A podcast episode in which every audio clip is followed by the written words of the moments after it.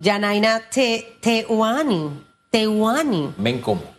Bueno, solamente me pusieron aquí la productora. Te No, lo voy a añado, escribir, te lo voy a escribir, Susan, para que no te enredes. Entonces yo estoy leyendo lo que Mayrubis Palma, que ojalá se portara así siempre, me escribe. Ya, el Yanaina sí lo sabía pronunciar, ministra. El Teuani es el que me cuesta. ¿Cómo está? Buenos días. Me encomo, ¿es, no? Ven como. ¿Cómo está? ¿Cómo le va, ministra? Muy bien, contenta de verlos a ambos y muy buenos días a ustedes y a los que nos escuchan y ven el día de hoy. Oiga, ministra, por aquí hay noticias buenas y hay que compartir las cosas buenas. Y al final, en medio de tantas cosas que van ocurriendo, en este momento hay un gabinete integral de riesgo a desastres para que usted nos pueda hablar un poquito de eso y de la carrera de protección civil que modifica eh, algunos artículos de la ley, básicamente número 7, que organiza toda esa gran institución del Sistema Nacional de Protección Civil.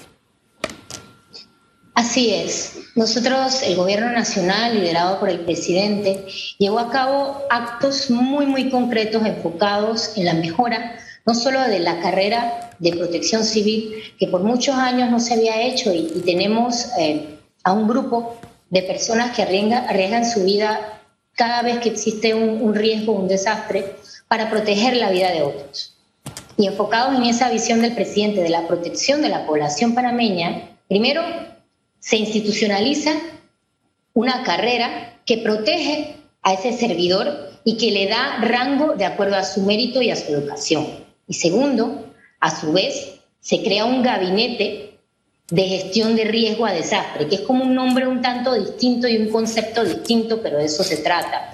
El enfoque simplemente es pasar de lo reactivo a lo proactivo y crear una institución, un ente mismo al más alto nivel que se encargue de ver el riesgo no solo en la reacción, sino en el conocimiento mismo y en la reducción del mismo, que es lo que por muchos años se había comentado y bueno, ahora estamos en los actos de ser un gobierno proactivo para proteger a la población panameña. Yo pasé por Sinaproc, estuve allí tres meses, renuncié y me quedé tres meses dando la mano. Porque de verdad ahí hay una, un espíritu de trabajo que, wow, es, es único, de verdad que sí. Sin embargo, constaté en el lugar de los hechos de que tristemente cada cambio de gobierno se cambia el personal. Así sea, y, y perdemos un mercado laboral que ha sido preparado incluso en el exterior. Gente que fue a tomar seminarios, no importaba qué tanto, qué tan preparada estuviera, simplemente había que darle el espacio porque entraba otro gobierno. La pregunta es, ¿este instrumento sirve para ponerle fin a, esa, a ese círculo vicioso que no solamente se vive en Sinaproc, pero bueno, por lo menos para comenzar en Sinaproc? Claro que sí, y le, y le comento una cosa y, y quiero hacer eco de esas palabras suyas. SINAPROC es una de las instituciones más nobles de este país. Nosotros tenemos voluntarios y también servidores públicos que trabajan y se involucran al 100%. Y por primera vez en la vida, nosotros entendiendo esa necesidad de darle el valor, no solo porque son dos cosas aquí, darle el valor a, esa, a ese servidor del país, de la patria, y también a su vez proteger a la población, porque si tenemos al profesional adecuado e idóneo, podemos llevar a cabo y ejecutar la labor de reacción y protección, de intervención en en un suceso de riesgo o desastre. Ya tenemos una ley. Esta ley implica que aquí hay rangos, rangos a seguir. Hemos estado in- inspirados en escalafones donde la persona va a ser eh, ubicada con relación primero a su educación y a su entrenamiento, como usted lo menciona. Nosotros tenemos funcionarios que han sido entrenados afuera y que muchas veces esa estabilidad no se tiene cuando cambia un gobierno. Y entendiendo que la, la- la protección del ciudadano y de la población es lo más importante en tiempos tan volátiles donde el riesgo es alto, el presidente Laurentino Cortizo Cohen dio este paso que me parece que es una justicia debida y que por muchos años de- debió de haberse dado y que se habían llevado a cabo esfuerzos pero que no se había concretado y finalmente el deseo político existe y por ende la, la, la acción está concreta. Sin embargo, yo quisiera comentarle también que cuando hablamos de SINAPROC, es Sistema Nacional de Protección Civil. ¿Y qué es un sistema? Es una interacción de muchos y de varios. A la fecha lo que tenemos es una dirección debajo de un ministerio de gobierno que tiene que coadyuvar y tiene que participar de una manera holística con ese sistema completo, que son todas las instituciones que realmente se involucran en la prevención del riesgo, porque el riesgo primero lo identificamos, Segundo, lo reducimos o lo movemos. Y tercero, accionamos en caso de que se, lleve a cabo. Esas instituciones del Estado que se involucran constantemente en la prevención de los mismos riesgos tienen que ser parte de ello. Por muchos años estuvimos haciendo eh, cosas de manera dispersa, tal vez, con la mejor de las intenciones. Las instituciones estaban jugando su rol. Sin embargo, la manera más eficiente de manejar y desarrollar este riesgo, por eso se crea este gabinete, es de una manera íntegra. Yo le puedo comentar que aquí se involucran 12 ministerios que son los que realmente están activos completamente. Cuando vemos riesgo pensamos en Ministerio de Gobierno, de repente el Ministerio de Seguridad que se involucra con la Fuerza de Tarea Conjunta, pero involucra mucho más y va mucho más, va a una cultura entera de prevención de desastres. Ahora, eh, ministra, eh, para, conocer más, yo no he leído la, la ley, los cambios. ¿Esta transformación implica que la cabeza también debe tener algún grado de preparación, porque, mire, nosotros tenemos en español un serio problema. En una cultura anglosajona tienen tal vez las palabras más correctas para esto. Security por una parte y safety por la otra, ¿no? Y el safety es, que es esto que nosotros llamamos el tema de prevención de riesgo. No es más complicado en español. Está tan, pero, pero tan eh, dentro de la cultura que el ser salvavidas o guardavidas, qué sé yo, es una profesión es una profesión como tal. Entonces nosotros no necesariamente lo tenemos de esa, de esa, de esa manera. Pero le insisto, como esto no se improvisa, esto es conocimiento, quiero saber si ese cambio viene desde la cabeza para que no llegue alguien a aprender incluso la terminología porque no sabe. Y también el tema de las escalas salariales, cómo quedaría, y el voluntariado, que también es otro aspecto, cómo quedaría dentro de este nuevo esquema. Eh, definitivamente que la nueva ley también contempla los niveles más altos estratégicos, que los mismos deben ser eh, otorgados con relación a ese mérito. En la ley anterior no, no existía específicamente un detalle de rango en niveles estratégicos.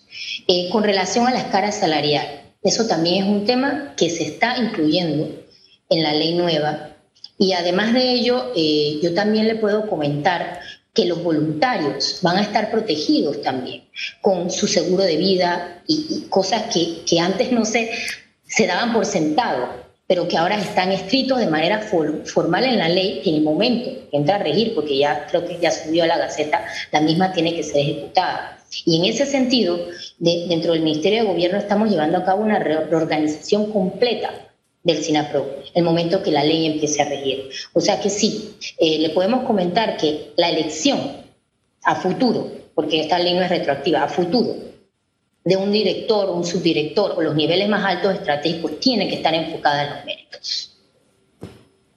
Ahora, dentro de todo este tema, eh, que es positivo todo lo que hemos escuchado, el tema salarial, eh, el tema de estos voluntarios que usted bien menciona, conozco a muchas muchas personas que trabajan en SINAPROC desde distintas administraciones y que están allí como voluntarios, no, no están recibiendo un salario. O sea, en, positivo para el colaborador de esta institución, aparte de las cosas que nos ha mencionado esta mañana, ¿qué, qué otras eh, bondades va a permitir esta norma? Claro, es que ese, ese es el punto clave y medular, el reconocimiento de ese voluntario, su trayectoria más el entrenamiento que tenga para que sea parte de la, del escalafón de funcionario público.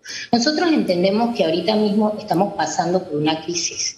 Sin embargo, los temas de seguridad, y el presidente está muy claro, y usted, lo, usted Hugo, ha hecho muy bien la diferencia, safety and security. En temas de protección civil y defensa civil, es como si usted tuviese un hijo que le van a, a hacer una cirugía y usted quiere que el más preparado esté a cargo de su vida. Bueno, lo mismo es aquí realmente cuando hay un riesgo y tenemos vidas en peligro, porque aquí ha habido, lo hemos visto, ustedes lo han, lo han mostrado muy bien en los medios, queremos que la persona que esté realmente preparada lleve a cabo esa acción. Y de eso se trata la ley. más que todo, el beneficio más importante aquí es el reconocimiento a la educación, al entrenamiento y al trabajo y la experiencia que tiene el funcionario público, del cual sobre sus hombros eh, está una responsabilidad grande, que es salvaguardar la vida de la población civil. Señora ministra, todos estos, todos estos cambios, ¿cómo se reflejarán en la población? Es decir, ¿qué, verá la población a partir de estos cambios? ¿En qué le beneficia al panameño estos cambios? Ya salgamos de decir Claro que sí, es muy importante. Lo que sucede es que nosotros tenemos la tendencia a, hacer cambios cuando ya algo está dañado. Y esa es parte de la revolución que trae todo este movimiento, porque el presidente no, ha llevado dos cambios. Aquí hay, otra cosa muy importante que mencionar, el Instituto de Meteorología también que se ha creado. Si ustedes están viendo, es una visión muy estratégica, holística, en función de la protección del ciudadano, porque ¿qué sucede? Y, son varios. ¿ah? Primero, eh, en temas de gastos, el Estado mismo y, los países latinoamericanos tienen la tendencia cada año mucho más elevada a invertir en temas de recuperación de desastre. Cuando se entiende que si inviertes un dólar, un dólar en la prevención, estás ahorrando siete. La vida humana no tiene, no tiene precio, pero imagínense, en temas de eficiencia financiera ya tenemos un beneficio. Segundo, Aquí hay temas inminentes de amenazas que no solo son causadas por la naturaleza, que ya sabemos que el cambio climático está aquí, que está fuera de nuestras manos y que causa pérdidas de vidas, pérdidas, pérdida de, comercio, eh, de, una vida normal, o sea, todo lo que nos ha pasado recientemente y lo han visto países realmente organizados con infraestructura fuerte. Y estas cosas se hablaban cuando ya pasaban. Bueno, aquí ya lo estamos hablando previamente, porque es importante que el ciudadano entienda que cuando ocurre un suceso, la mejor manera de reducirlo es estando preparados. Y eso se transforma en, en crecimiento económico. Imagínense, por ejemplo, nosotros tenemos constantemente los ataques causados por el, por el ser humano, porque aquí no estamos hablando solamente de desastres de la naturaleza, que siempre nos enfocamos. Este gabinete va enfocado a todo tipo de desastres. Cada vez más tenemos los ciberataques en infraestructura crítica. Tenemos el caso específico que hubo hace este año en, Estados Unidos del oleoducto, que causó un gran impacto en la economía, porque se redujeron la, capacidad de, dar eh, gas a, las aerolíneas, a las compañías, y eso trajo un tipo de retracción. ¿Qué sucede? Cualquiera de esas cosas puede pasarnos a todos. Y si no estamos listos y no reducimos ese riesgo, y estamos preparados para la respuesta cuando pase y para la recuperación, el desastre va a ser mucho más grande y puede afectar al Estado de manera profunda. Entonces, esos son los beneficios. Y es el, número uno es el cambio, la revolución, el cambio de esa mentalidad de que algo malo tiene que pasar para que yo, para que yo reaccione. Aquí vamos a reaccionar y a ser proactivos antes. Cambiemos un poquito el tema para aprovechar y, conversar un poco de ese gabinete de, gestión integral de riesgo eh, social, dejando un poco el tema de SINAPROC, sino obviamente está por un lado esta, esta nueva carrera de protección civil, pero por otra parte este gabinete de gestión integral, eh, que como usted bien dice y nos narraba hace un momento, ocurren muchas situaciones, muchas muchas desgracias. Este gabinete, ¿cómo, ¿cómo va a operar? Sabemos que hay varios gabinetes de manera paralela que operan en nuestro país. Está el gabinete de turismo y demás. Eh, ¿cómo, ¿Cómo va a operar este? ¿Cuál es la diferencia?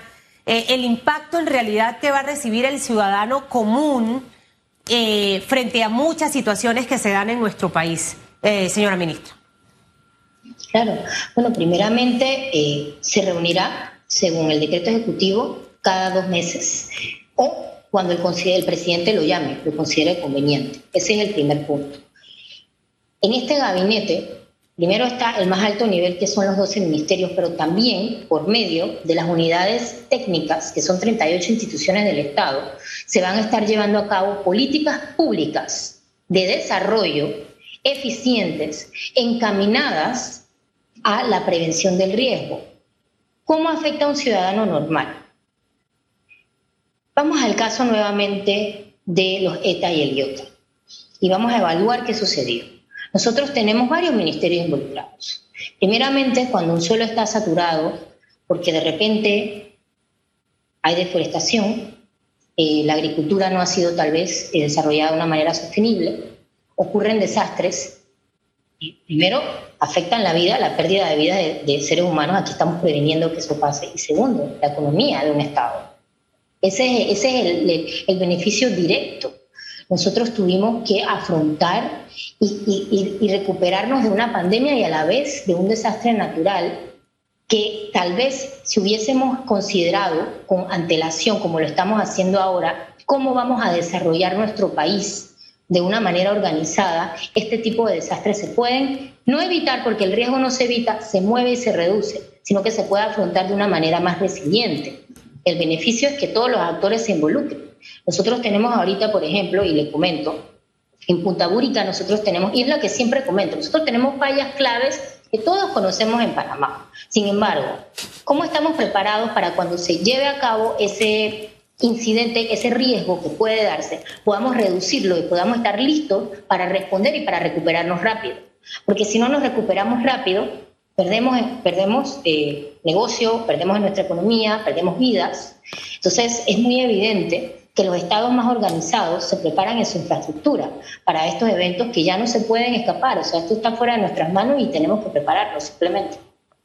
Señora ministra, gracias por conversar con Panamá a través de radiografía esta mañana y de verdad, en medio de tantas circunstancias que estamos atravesando, compartir algunas buenas noticias. Nos vemos. Muchas gracias. Saludos. Gracias a usted. Cuídese. La ministra de Gobierno.